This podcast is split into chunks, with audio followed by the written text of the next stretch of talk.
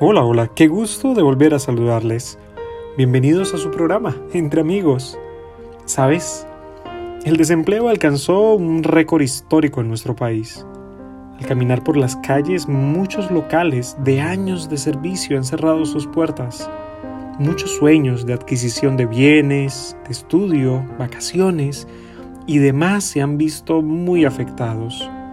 Pero quiero compartir contigo una promesa en esta hora del día Dice el Salmo 34.7, deleítate en el Señor y Él te concederá las peticiones de tu corazón. ¿Sabes?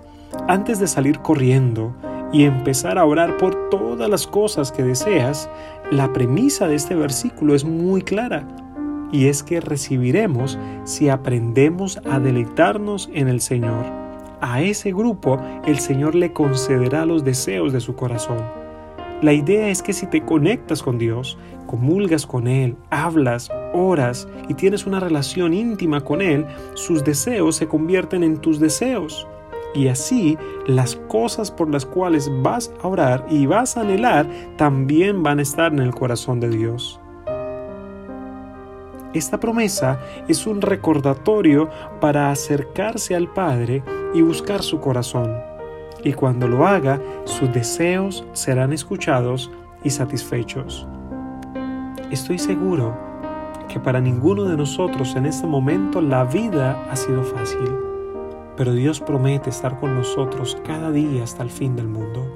Pareciera que ese día está cada vez más cerca y pareciera que entre más pase el tiempo, más próximo será su segunda venida a esta tierra.